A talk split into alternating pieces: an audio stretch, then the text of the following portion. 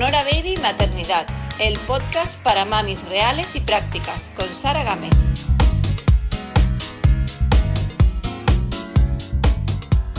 Muy bienvenidos un día más al podcast Sonora Baby Maternidad. Hoy traigo a una invitada que pienso que os puede interesar muchísimo, muchísimo, porque además creo que va a ser de estas entrevistas que vamos a, hablar como a nivel espiritual, a nivel profundo, eh, de sentimientos y, de muchas cosas interesantes de las mamis, ¿cómo no? Entonces, a todas las que estéis embarazadas os va a interesar mogollón porque ella es psicóloga especializada en psicología perinatal, además hace sesiones de hipnoparto, que ahora nos contará en qué consiste. Eh, pero también a las que ya somos mamis nos puede interesar mucho su, bueno, su forma de ver la maternidad, porque ella habla de maternidad empoderada, habla de feminismo en la maternidad. Luego también ella, eh, bueno, por lo que transmite en su propio Instagram, en su cuenta de Instagram, que ahora os diré, os diré cuál es y seguro que, os suena mucho, eh, transmite como una vida muy tranquila, mucha paz, mucha espiritualidad, mucho amor con sus hijas. Entonces quiero también que me cuente un poquito sobre esa vida que ella ha conseguido llevar, una vida tranquila con sus peques. Y, bueno, muchas cositas más que, nos va a transmitir, nos va a explicar. ¿Qué tal Esther? Ella es Esther de Mama Juana Banana, que seguro que, que os suena. ¿Qué tal Esther? Hola, pues muy bien, encantada de estar aquí contigo, Sara. Yo encantadísima de que estés. Te voy a empezar preguntando una pregunta que, no tiene nada que ver a lo mejor con la maternidad, pero es que me causa mucha curiosidad. ¿De dónde sale el nombre Mama Juana Banana? Porque es de estos que se te quedan en la mente. Se quedan en la mente y además a priori es como que, vale, si lo piensas, no encaja luego tanto con el contenido que yo comparto.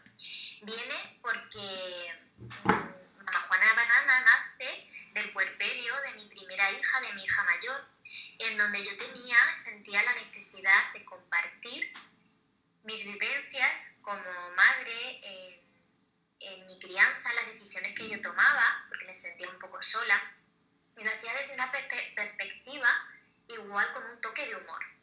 Con el tiempo ha ido evolucionando y aunque a mí valoro muchísimo el sentido del humor, quizás tengo una faceta mucho más fuerte que el humor, que es esa parte más tranquila, más zen.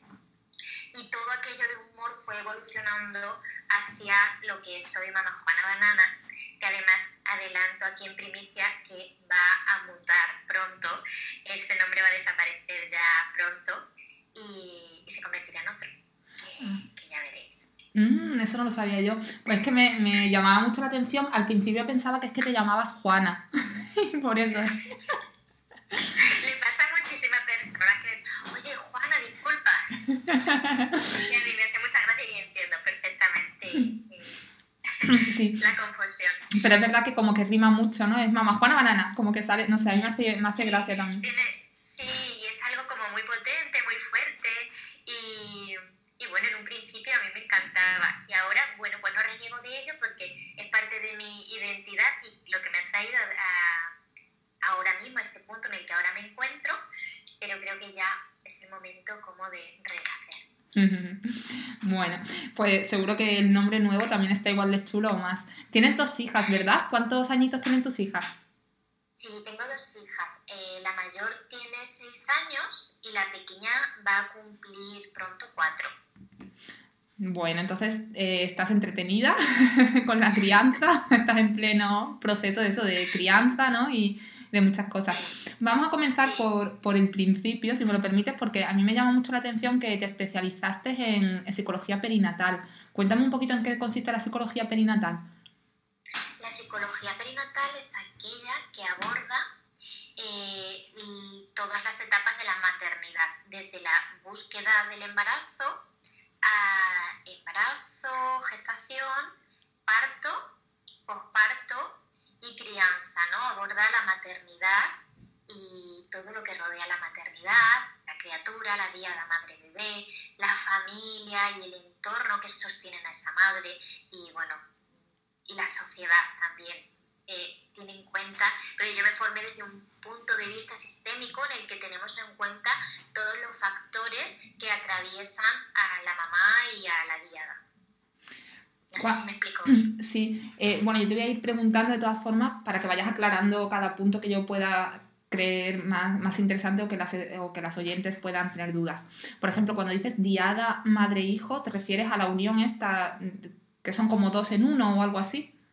Exacto, me refiero a la fusión que existe entre la mamá y el bebé o la bebé, eh, que puede ser como una figura de apego principal, pero que normalmente esa figura es la mamá. Entonces tú realmente ayudas o acompañas psicológicamente a esa mujer que está o en búsqueda de embarazo o está ya embarazada o acaba de, dar a luz y necesita un sostén, ¿no? Porque a lo mejor psicológicamente no es suficientemente fuerte o no sabe cómo afrontar todas esas etapas, ¿no? Si he entendido bien. Exacto, desde mi faceta de psicóloga hago eso, pero luego también tengo otra faceta que es la del acompañamiento, donde personas, mujeres o personas gestantes eh, están en ese están en un proceso en el que se sienten bien, pero quieren potenciar eh, la, la, conexión con su bebé o quieren sacarle el máximo provecho a esa etapa en la que están viviendo, conectar más con su espiritualidad. Entonces abordo desde la perspectiva en la que quizás necesitan un apoyo porque no se encuentran en su mejor momento y desde otra perspectiva en la que se encuentran muy bien y quieren potenciar. Creo que es interesante, muy interesante, porque eh, por, lo, bueno, por mi propia experiencia personal y por experiencias que tengo cercanas de madres, el periodo de embarazo y, recién parida, ¿no? Muchas veces em, estamos, no estamos suficientemente conectadas con el momento que estamos viviendo, quizás por los nervios, por las hormonas, por, por la sociedad, por el entorno, no sé, muchas cosas, o porque somos primerizas. Entonces, luego al tiempo nos arrepentimos de no haber hecho ciertas cosas o no haber conectado de cierta manera o no haber aprovechado esos momentos, esas etapas, haber estado a lo mejor pensando en, no sé, en que estás agobiada porque la maternidad te ha un resultado grande de repente o muchas cosas, y luego te arrepientes de no haber estado más con tu bebé, de no haber eh, pensado solo en, en ti y en tu bebé en lugar de estar pensando en otras cosas. Eh, eso pasa mucho, ¿no? ¿Tú crees que, nos arrepentimos después porque en ese, en ese punto no hemos sabido aprovechar? Sí, yo creo que pasa y creo que también pasa porque se nos vende una única forma de maternar y de maternidad, ¿no? En vez de maternidades en plural se nos muestra un único modelo en el que tenemos que estar disfrutando todo el rato y tenemos que aprovechar. Y esas personas que se encuentran en un momento vital en el que lo pueden aprovechar y vivirlo así como de una forma muy intensa, está fenomenal para ellas. Pero las personas, las mamás que lo viven de otra forma, mm, creo que deberíamos trabajar para que no sintieran esa pena o esa sensación de haber perdido el tiempo, de que se les ha escapado ese tiempo. Porque la vida es continuo cambio y en la vida no estamos siempre súper felices y contentas y alegres. Y la maternidad supone como una transformación, un cambio de piel, se te van cayendo capas, van cambiando tus prioridades, tu estilo de vida igual tienes que cambiarlo porque las expectativas que te habías hecho luego no coinciden con lo que tú te estás encontrando. Entonces, pues todo eso deberíamos poder permitirnos vivirlo de la mejor manera posible.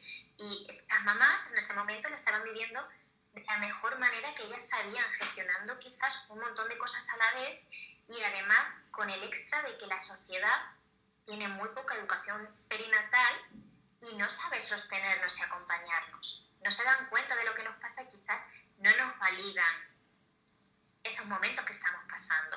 Entonces, como se nos vende esa maternidad edulcorada en la que tienes que estar súper feliz, pero además tienes que enseguida volver al mercado laboral y tienes que estar a tope y demostrar que aunque has tenido hijas, hijos, hijes, como lo queráis llamar cada persona, que aparte tú puedes seguir igual de productiva y te sobreexiges más para que vean que no has perdido el ritmo. Pero mm, tienes que ser cariñosa y tener un montón de paciencia y tener presencia plena y tiempo de calidad y no sé qué, y sacar tiempo para poder volver a tu cuerpo de antes, como si no habitáramos el mismo cuerpo y como si no pudiéramos permitirnos estar distintas. En fin, que nos atraviesan tantas cosas y se nos vende tan un modelo tan exclusivo de maternidad que en cuanto no encajamos nos sentimos mal.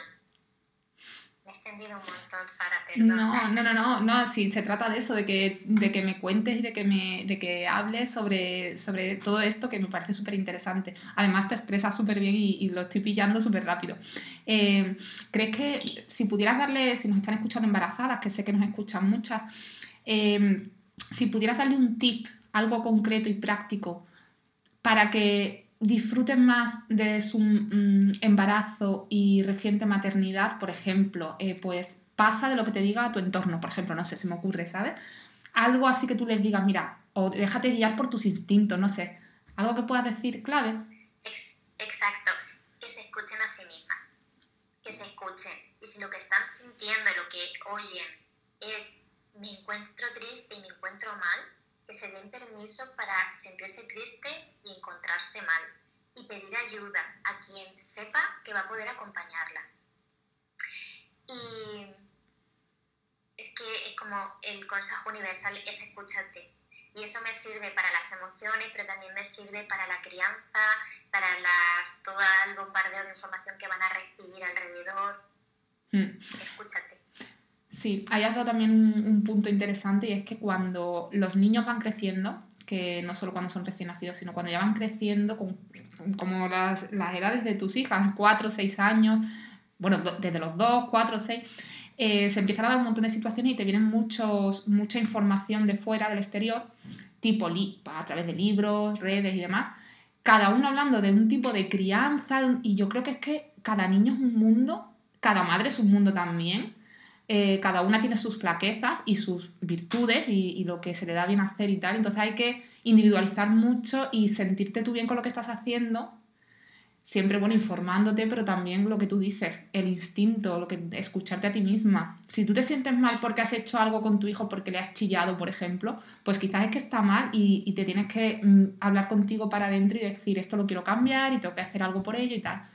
Si tú sientes que lo estás haciendo bien, que estás educando bien, que estás criando bien, que tu hijo está feliz, que tú estás feliz, eso es lo importante realmente, ¿no? Eso es lo importante, porque la teoría al final es algo que está sobre el papel en un, en un contexto, contexto ideal, pero luego esa teoría tenemos que aplicarla a nuestras vidas y no siempre van a ser compatibles y no siempre va a funcionar el colecho mm, hasta la edad que tú quieras o desde el principio digo colecho porque es como lo más mm, representativo, el ejemplo que siempre sale. Pero, pero que está muy bien informarse, que además no olvidemos que informar, que, que, el acceso a la información también es un privilegio que no todas tenemos, porque hay muchas mamás que no tienen ese acceso a redes, a internet, a esa información y a fuentes mm, fiables. Y, y luego al final lo tenemos que aplicar en nuestro día a día. Y al aplicarlo, se va a modificar la teoría, pero la vamos a hacer nuestra. Y eso es lo importante, hacerla nuestra. Totalmente. Esther, cuéntame un poco en qué consiste el himnoparto. Vale, el himnoparto es eh, una hipnosis, una pseudohipnosis, eh, que consiste en una meditación profunda donde el área del cerebro que está más activa durante el parto, que es el cerebro primitivo el, o cerebro mamífero, eh, está muy activa durante la meditación y se recibe una serie de herramientas y de mensajes positivos que hacen que el día del parto tú tengas una actitud mucho más positiva y abierta para ese momento, ¿no? Eh, en, el himnoparto eh, puedes tener sesiones donde trabajes con herramientas que te van a ayudar eh, durante la dilatación, durante todo ese trabajo de parto. Y también va a haber sesiones donde recreas el propio parto, o sea, dilatación, expulsivo, reencuentro al otro lado de la piel con, con bebé. Eh, de tal forma que cuando tú pasas por ahí, tu cerebro, tu inconsciente, porque lo que está activo es la parte inconsciente del cerebro, eh, lo registra, cuando llegas al momento del parto, tu actitud es mucho más positiva, tú ya tienes herramientas que puedes hacerlas consciente o no, da igual porque ya han quedado dentro de ti. Y además tu cerebro dice, vale, si yo ya he pasado por aquí, yo ya sé lo que es esto, no tengo por qué preocuparme, todo está bien. Muy útil porque precisamente, eh, bueno, yo por ejemplo que he tenido dos partos también como tú, ¿no? Em, claro, al segundo ya iba preparada, yo ya había pasado por eso. Entonces te da una confianza mm, bestial. Con lo cual, si eres primeriza y, y no has pasado obviamente por eso, realmente una hipnosis donde eh, o sea, recreas ese momento, es como que cuando vas a parir de verdad ya, ya lo has vivido, ya sabes de lo que tú estás comentando, que ya sabes de qué va, me parece súper curioso y súper interesante. Claro, ya sabes de qué va y además tú ya has adquirido herramientas que te hacen que en ese momento de parto mm, pues, generes oxitocina, serotonina y todas esas hormonas, neurotransmisores que tienen un papel tan fundamental durante el parto, se activen. Y esto sirve siempre y cuando no se idealice y no se tenga en cuenta que tal y como te lo cuente yo te va a suceder, sino que vayas abierta que, bueno, pues puede haber, puedes, te pueden proponer una inducción y al final igual no te pones de parto natural o al final tiene que ser una cesárea, pero esas herramientas tú tienes que estar ahí, tú te tienes que sentir protagonista de, ese parto. Mm. Y quizás, no sé, quizás me equivoque, estoy diciendo una barbaridad, pero si tú ya has eh, hecho la hipnosis y eh, porque a mí me sirvió, yo no hice hipnoparto en ningún momento porque en ese momento yo no sabía que existía, pero sí, sí que me sirvió mucho visualizar. O sea, por las noches, yo mientras estaba embarazada, sobre todo cuando se acercaba ya el último trimestre, ¿no? Eh, idealizaba, o sea, visualizaba eh, me visualizaba a mí dando a luz parto natural, de una cierta forma y tal, y que te iba a ir bien, y yo me visualizaba todas las noches así. Y luego realmente mis dos partos han sido vaginales, y, a pesar de que el segundo eran mellizas, pero han sido vaginales y, han ido muy bien. Entonces no sé si eso me ayudó realmente, porque yo me creía que iba a tener un parto genial. Sí, sí, sí. Las visualizaciones ayudan mucho, porque ten en cuenta además que cuando vamos a parir, vamos a parir con todos los mensajes de nuestro entorno súper integrados. Con lo cual, si hemos, tenido en una, hemos crecido en una familia donde se ha hablado de los partos como algo malo, como algo que hay que pasar muy rápido, como, como algo en lo que ha habido sufrimiento, o en, en tu familia ha habido momentos en los que pues, han corrido riesgo la vida de, del bebé o de la mamá, y se habla, se habla de que ese miedo es muy normal que tú tengas la creencia inconsciente de que tu parto es algo a lo que temer. Trabajar con eso, preguntar, mm, tener toda la información sobre tu propio parto, sobre tu propio nacimiento, sobre los nacimientos de la familia, ayuda para poder trabajar todas esas creencias inconscientes que luego nos las llevamos y llegamos al momento del parto aterrorizadas y parir y tener miedo es incompatible porque el parto se alarga, porque las contracciones tienden a pararse. Entonces, sí, la respuesta es visualizaciones ayudan mucho. Has comentado una cosa que, que, me llama mucha atención porque nunca lo había pensado, pero es cierto que yo es que iba como a disfrutar del parto. Yo estaba deseando que llegara el momento del parto y a mí me preguntaban, ¿no te da miedo? Y no, sobre todo cuando era el primero, ¿no? ¿No, ¿no tienes miedo al momento del parto? No, yo tenía ganas de que tenía muchas ganas de vivirlo, iba a disfrutarlo. Y es curioso porque mi entorno tampoco es que tuviera mucha, muchos mensajes positivos sobre un parto, pero yo tenía eso, era psicológico, lo tenía súper integrado. No sé, eh, no tiene reacción. Claro, es te digo que se trabaja con el hipnoparto. Genial. Y tú... Eh... que se trabaja con eso, que se trabaja con, pues, con visualizaciones. También el hecho de ponerte, a veces nos da tanto miedo y no lo queremos reconocer, que ni siquiera nos paramos a, ahondar mucho en qué es lo que va a venir, qué es lo que va a pasar. Y vamos allí y nos entregamos un poco al personal médico que nos va a atender, ¿no? Pues no es lo mismo que tú vayas empoderada sabiendo cómo va a ser todo ese proceso. ¿Qué es lo que tú crees que vas a necesitar en cada parte? Sabiendo y, también empoderada para dar las directrices en un momento dado de yo quiero que, que, me hagáis esto, que me hagáis lo otro, que me lo pongáis al pecho nada más que nazca y ciertas cosas que tú tengas claras que quieres pedirles porque al final es tu parto, es tu momento, es que es algo único. Eres protagonista, eres protagonista junto a la criatura. Total. Y, en este, y ya que estamos en el tema, también es importante para que tu acompañante sepa qué es lo que tú vas a querer y lo que vas a necesitar, ¿no? Que sepa qué decisión tomarías en cada situación. Sí, totalmente. Eh, entonces, Esther, tú estos hipnopartos, estas sesiones, las haces ahora con la situación en la que estamos, que no tenemos mucha movilidad, ¿las haces online o cómo, cómo lo haces? Sí, las hago online. En realidad casi siempre las he hecho online. A veces hago algunos talleres presenciales, pero casi siempre las hago online. Las hago en sesiones de una hora o así. no estamos toda esa hora en la meditación profunda. La meditación puede durar entre 30 y 40 minutos, pero bueno, yo recopilo información y se puede hacer una sola sesión, con lo cual se recomienda hacerlo como en la etapa final del embarazo o hacer varias sesiones eh, donde se trabajan distintas herramientas, no todo el rato el parto. Igual si estás de 22 semanas no estás todavía ahí muy en el momento parto. Vale, bueno, pues ahí queda por si alguien interesa. A mí me parece súper interesante. Yo si lo hubiera conocido lo hubiera hecho en su momento. Sobre todo en el, primero. Eh, bueno, Esther, quiero que me hables también de la maternidad empoderada, porque este concepto, bueno, ya hemos hablado aquí un poco del empoderamiento que tiene que llevar una embarazada en el momento del parto, pero este concepto engloba muchas más cosas. ¿Nos explicas así a grandes rasgos qué entiendes tú por maternidad empoderada? Yo por maternidad empoderada entiendo eh, esa capacidad de poder mirar y escuchar qué es lo que necesitas, qué es lo que tú tienes, sentirte eh, segura de que lo que tú necesitas eh, y quieres también está muy en conexión con lo que necesita y quiere tu criatura.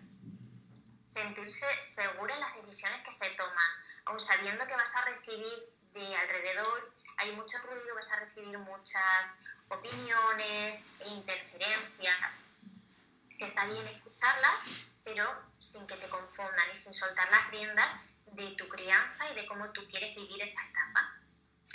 Eh, y eso también para mí implica ser consciente del lugar en, el que la sociedad te da como madre y como diada, que ya hemos explicado antes lo que es, y, y también ser consciente de cuáles son tus privilegios. Porque, porque te pueden ayudar a entender a otras madres, porque en el empoderamiento, el ponerse en común y el encontrarse en círculos, en espacios, en ambientes donde hay otras personas, otras madres viviendo etapas similares a las tuyas, ayuda a soltar esa culpa tan arraigada a la maternidad. Me parece también em, un poco en relación con el empoderamiento en la maternidad, eh, esto que, tenemos la costumbre las madres de pedir mucha opinión al exterior, ¿no? A nuestras propias madres, a las suegras, a las hermanas o a las primas o a las amigas o, a un experto. Cuando realmente nos tendríamos que dar el poder o el empoderamiento ¿no? a nosotras mismas confiar lo suficientemente en nosotras como para pedirnos opinión a nosotras mismas. A ver, ¿yo qué haría yo? Me está pasando esto, ¿qué haría yo misma? ¿Qué tengo que hacer? ¿Qué, considero yo que soy la que mejor puedo saberlo? ¿Qué debo hacer? Y eso también me parece mucho en conexión con lo que comentas, sin dejar de lado que hacer tribu y unirse a otras madres que están pasando por situaciones similares nos ayuda mucho a sentirnos comprendidas porque si, acabamos de parir y nos juntamos con chicas que no son, con amigas que no son madres, a lo mejor nos frustramos incluso porque su ritmo de vida evidentemente ya no es el mismo que, el que estamos viviendo nosotras. Tal cual, tal cual. Y probablemente lo que tú pensabas que iba a ser tu maternidad antes de ser madre no coincide tampoco con cómo lo estás viviendo ahora. Y a este respecto, con lo que hablas de lo que decías sobre esa necesidad de pedir opiniones y tal, me gustaría hacer el apunte de que realmente crecemos, las mujeres crecemos con esa necesidad de aprobación. Y en, la maternidad, que es como un evento tan fuerte y que además tienes a, algo que, no sabías que iba, bueno, te imaginas que ibas a querer más que a tu propia vida, pero te encuentras algo tan vulnerable, un ser tan vulnerable al que quieres proteger de repente es como que esa necesidad de aceptación y de aprobación, que la necesidad de aceptación también viene de que como seres humanos hemos evolucionado porque somos seres sociales y necesitamos pertenecer y ese sentimiento de pertenencia, pero cuando el sentimiento de pertenencia se, se va al límite y necesitamos aprobación y que todo lo que hagamos tenga que ser supervisado y por alguien, o por algún experto o por las personas de tu alrededor, eso ya se convierte en dependencia igual no te hace bien. Y creo que le pasa a la inmensa mayoría de las mujeres, por muy fuertes y, muy empoderadas que, estén, a lo mejor en otros ámbitos de su vida incluso, pero en ese en concreto es cierto que es como, eh, eh, no he podido dar el pecho, por lo que sea, por X motivos, jolín, ¿qué va a pensar la sociedad? ¿Qué me van a decir? No sé si ocultarlo, sin ocultarlo, lo explico, se, se pone a dar explicaciones, no he dado el pecho por esto, por otro, por lo que o cuando das el pecho y tu hijo tiene tres años y le sigues dando el pecho, pues también te sientes mal porque la sociedad, ¿qué va a pensar? Porque claro, lo haces a escondidas porque claro, no está bien que con tres años ya se le siga dando el pecho. En fin, estamos todo el rato cuestionándonos en, en, base a lo que los otros puedan pensar o decir sobre cómo estamos maternando. Tal cual. Entonces se le une a eso que, a eso que dices, se le une pues esa necesidad de, de aceptación. Y a eso se le une la poca capacidad de la sociedad de entender la etapa perinatal y de comprender la teoría del apego, etcétera, etcétera. ¿Crees que somos, esto es una pregunta a lo mejor un poco complicada, ¿crees que somos entre nosotras, entre las mujeres, las más críticas muchas veces? Porque mm, me han llegado muchísimos comentarios de, de madres que me dicen, es que es mi propia madre o mi propia suegra la que más me critica o la que más se mete en cómo tengo que hacerlo y nada le parece bien de lo que hago con mi propio, con mi hijo o mi hija. Ay, yo creo, tengo sentimientos encontrados ahí, porque yo creo que deberíamos desterrar esa idea tan arraigada que tenemos de que las mujeres entre nosotras somos rivales y que somos peores que cualquier otra persona o que, los hombres. Porque eh, si pasamos a mirar, a ver, es verdad, tú estás en, en tu puerperio y recibir críticas, opiniones que además no pides de tu suegra, de tu madre, te duele. Pero creo que aquí tiene que ver también mucho las expectativas que tenemos con respecto a lo que nos vamos a encontrar de parte de la suegra y de la madre. Creo que, que, juega un, papel importante cuando esas expectativas mm, no se cumplen y tú te encuentras además tan con los sentimientos tan a flor de piel, te duelen mucho esas opiniones pero para eso estamos, para poder poner límites. Entonces, no creo que las mujeres seamos peores, sino que no sabemos cómo, como sociedad, qué lugar ocupar para sostener a una madre. Lo has, explicado, lo has explicado muy bien. Yo también tengo sentimientos encontrados con respecto a eso y también odio decir que las mujeres entre nosotras somos rivales porque creo que estamos superando eso bastante bien. Creo que estamos haciendo eh, tribus y, eso, y círculos y grupos de mujeres, que, comunidad, exacto, eh, que nos, en las que nos ayudamos, por, pues las que tienen este interés se unen entre ellas, las que tienen este tal otro se unen entre ellas y me parece maravilloso que, que nos apoyemos tanto últimamente. A raíz de esto, el feminismo, ¿lo entiendes tú un poco por ahí, por el hecho de apoyarnos entre nosotras, darnos valor, empoderarnos? Sí, el feminismo lo entiendo así. Mm, el feminismo mm, o feminismos, porque luego, claro, dentro del feminismo hay tantas corrientes que, eh, pues que a veces nos perdemos y que últimamente estamos entrando en debates que nos hacen separarnos más que unirnos. Em, entiendo el feminismo como sororidad. Entonces, cuando eh, dentro del feminismo hay una corriente en la que, como digo, como lo he dicho como dos o tres veces a lo largo de, de la entrevista, pero hay poca educación perinatal, se entiende poco. Durante muchísimos años la maternidad ha sido una obligación para las mujeres. Era el único papel que podían tomar, el de la maternidad, y además se han visto relegadas al ámbito privado, con lo cual un, gran, un sector de feminismo ha luchado mucho para que la mujer pudiera salir al mercado laboral. Ahora bien,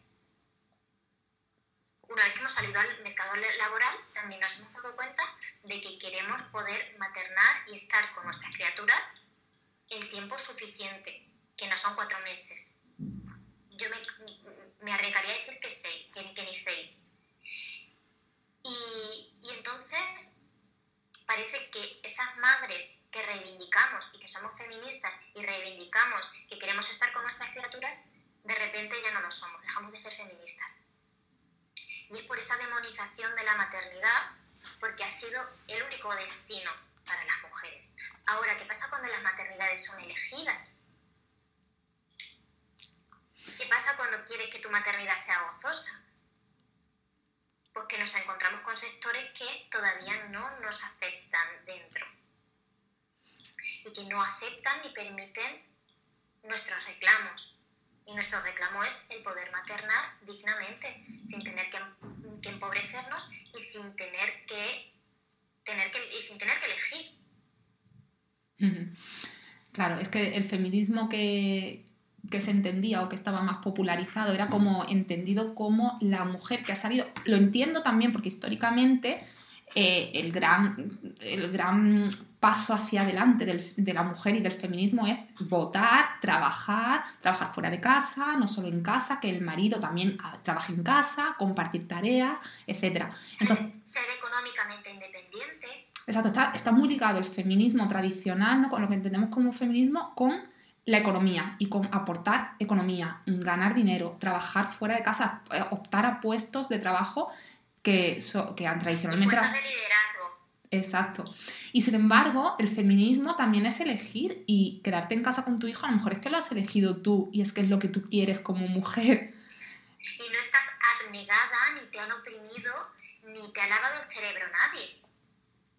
Totalmente. Pero claro, ¿y cómo hace entonces el sistema para que no nos veamos perjudicados por elegir eso? Nos empobrecemos porque tenemos que pedir excedencias y pedir excedencias también es un privilegio porque no todas las mujeres pueden optar a ello o con todo nuestro dolor y estoy generalizando y hay madres que lo hacen que, que quieren volver rápido al mercado laboral y es fenomenal y por favor no vamos a entrar aquí en categorías de buenas o malas diferentes que quieren volver al mercado laboral pero hay otras que queremos quedarnos con nuestras criaturas y sabemos que con cuatro meses ni ellas están preparadas ni nosotras tampoco.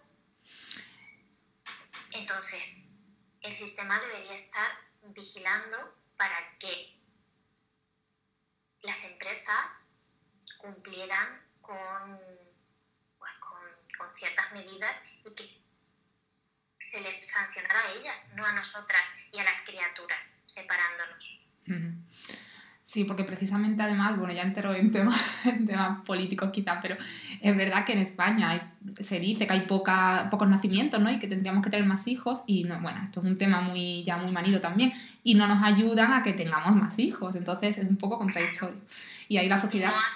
Si no, hacen de la experiencia de maternar algo más fácil, más llevadero, maternar es complicado, pero si no nos ayudan en la medida de sus posibilidades, ¿cómo, lo va, cómo, ¿cómo va a aumentar el índice de natalidad? Si se necesitan dos sueldos sí o sí para poder mantener a las criaturas, no todas las personas forman familias donde hay un padre y una madre. Hay familias monomarentales o, monoparentales. ¿Qué tienes que hacer? Pues ahí entra en juego, tenemos que estar continuamente poniendo la balanza de o paso tiempo con mis hijos o mm, a nivel laboral mm, voy creciendo. O pues que, nos den la oportunidad, que se vigilen a las empresas para que podamos seguir construyendo nuestra carrera sin que se nos vea perjudicado porque nos hayamos quedado un año y medio o el año que el tiempo que cada una decida con nuestra con nuestras crías.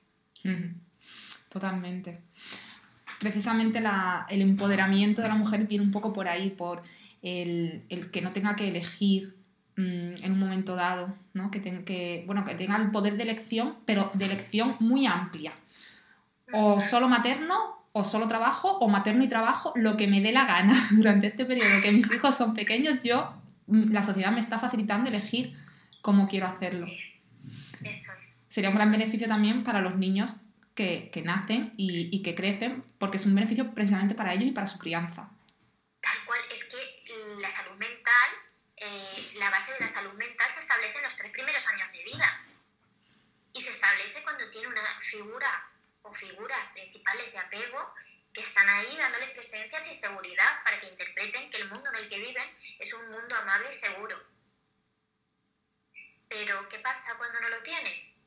Pues que tenemos ansiedad, depresión y multitud de problemas de salud mental que además, si me permites llevar ya hasta el límite, le favorece a, a, cierto sector para poder manipularlo, manipularnos más.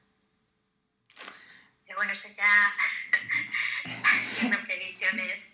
Sí, eso ya es, es, entrar en camisa de once varas, pero es cierto que sí, siempre se ha dicho que también la educación y la enseñanza, que como es la forma en la que está organizada, es un poco para manipular las mentes de los, de los que están aprendiendo en el colegio. Pero bueno, eso sí, eso entra en, camisa de once varas. Em, bueno, te quería, llevamos ya 35 minutos de entrevista, entonces quiero no quiero que se me pase entrar un poquito, eh, porque me llama mucho la atención que tu vida como madre, o por lo menos lo que transmites en, Instagram, en tu cuenta, em, es como muy tranquila, ¿no? Has conseguido una vida tranquila, pacífica, espiritual, con tus hijas. Quiero que me cuentes un poco si es así y cómo lo consigues, porque yo creo que es como el, el hito de toda madre, ¿no? Tener un poco de tranquilidad y tiempo para mm, estar tranquila y relajada con nuestros peques y también para nosotras. ¿Cómo lo haces? A ver, lo que se muestra en Instagram siempre es como una parte, una pequeña parte de, tu vida y no siempre es así. Yo no siempre soy zen, lo que pasa es que igual tengo esta voz así como tan suavecita y parece que es lo que transmito. No siempre soy tan zen, tengo mis bajones, tengo mis momentos de perder la paciencia. Y lo que tengo y lo que he aprendido es a delegar ¿no? justo que reclamo ese tiempo para estar con, con nuestros hijos, nuestras hijas, pues también creo que, eh, porque tenemos que tener que, que, aprender a delegar y no solamente aprender a delegar, porque de nada sirve que tú aprendas si no tienes una estructura a tu alrededor que te respalda y que te sostiene. Entonces, yo en este caso soy afortunada porque tengo a mi madre cerca, en la cual confío, y también tengo al padre de las niñas, que aunque estamos divorciados, vive cerca.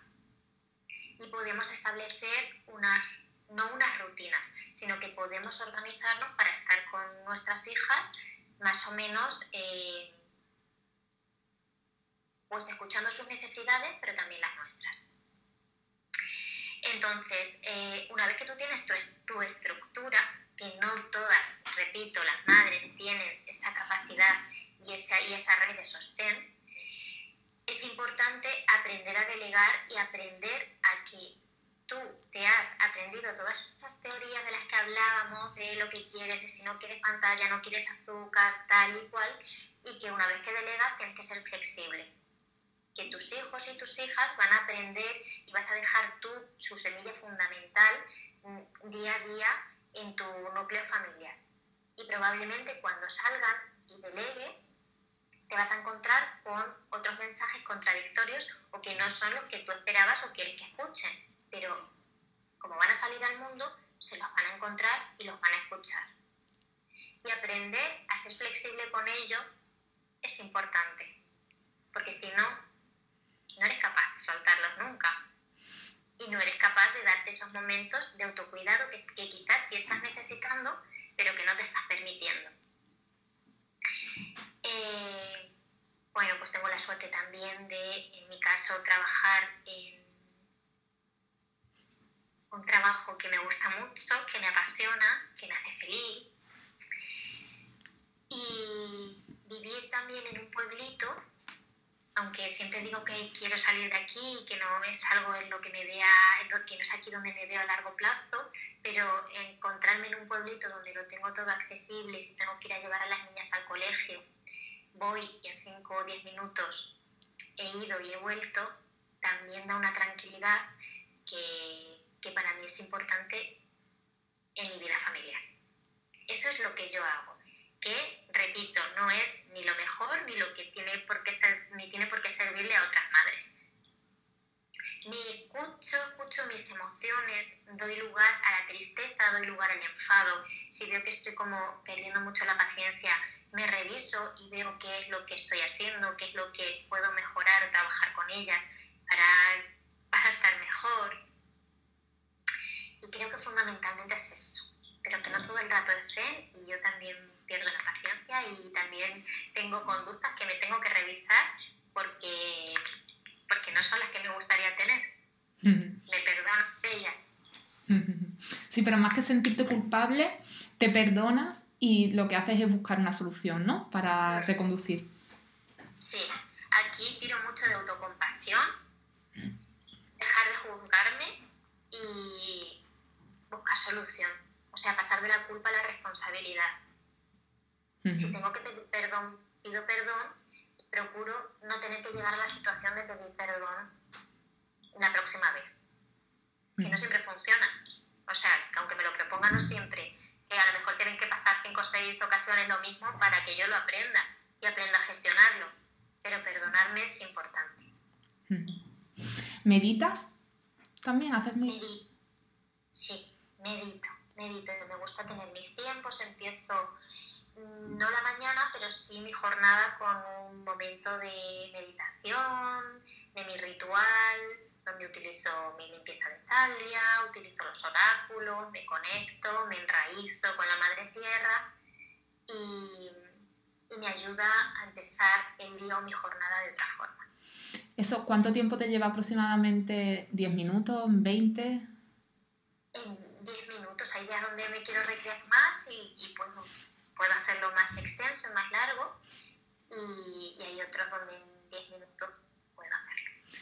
Te pregunto esto porque muchas veces las madres eh, nos justificamos un poco de que no hacemos estas cosas por falta de tiempo. Y bueno, que en 10 minutos se puede hacer una meditación de por lo menos pararnos, parar, parar el, el mundo durante 10 minutos para encontrarnos a nosotras mismas. Bueno, Esther, luego eh, eres divorciada, que lo has mencionado. ¿Esto eh, te afectó mucho a nivel, a nivel mujer y maternidad? ¿O, fue un, algo que pasaste, que supiste tener las herramientas para pasarlo bien? Viví mi duelo entonces lo pasé bien en el sentido de que trabajé para aceptar esa nueva situación, pero, pero no quiere decir que no hiciera un duelo y aunque fuera algo que fue pactado entre los dos y que sabíamos que lo hacíamos y lo, y lo intentamos hacer de la mejor manera, fueron unos meses donde yo tuve que aceptar que ese ideal y esa proyección donde yo me había visto como familia se rompía y se tenía que reconstruir. Y la vida es continuamente mm, nacimiento, muerte, renacimiento. Y eso es lo que ocurrió. Yo sabía que eso me iba a traer mucha más, más paz a mi vida y, y como digo antes, me permití sentir ese enfado, esa tristeza, esa frustración que con el tiempo fue dando lugar a paz. Está clarísimo que la vida son cambios, son etapas y por eso tenemos que ir pasándolas y aceptando los cambios lo mejor que se pueda. Todo cambio es un poco una posibilidad de una oportunidad, ¿no? De una posibilidad de mejora. Esther, suelo acabar las entrevistas con dos preguntas. La primera es eh, cómo te ves en 10 años o algo así, ¿no? Y yo lo que quería preguntarte a ti es cómo hemos hablado de feminismo, de maternidad empoderada, ¿cómo ves estos temas de aquí a 10 años? ¿Crees que la sociedad habrá avanzado lo suficiente para que la maternidad sea realmente empoderada y estemos todas más alineadas con nuestra maternidad? Yo creo que sí. No sé si al 100%, pero creo que me ha parecido ver en estos dos, tres últimos años un gran cambio. Y veo que cada vez aparecen más eh, profesionales que se dedican a apoyar la maternidad desde distintos ámbitos. Y me parece que tenemos un cambio de conciencia en el que ya no nos vemos como competencia, en el que nos apoyamos y nos valoramos y sabemos reconocer que aunque trabajemos en lo mismo, nos hayamos formado en lo mismo, las cualidades individuales de cada cual nos hace más aptas para trabajar con una u otra, con uno u otro tipo de persona.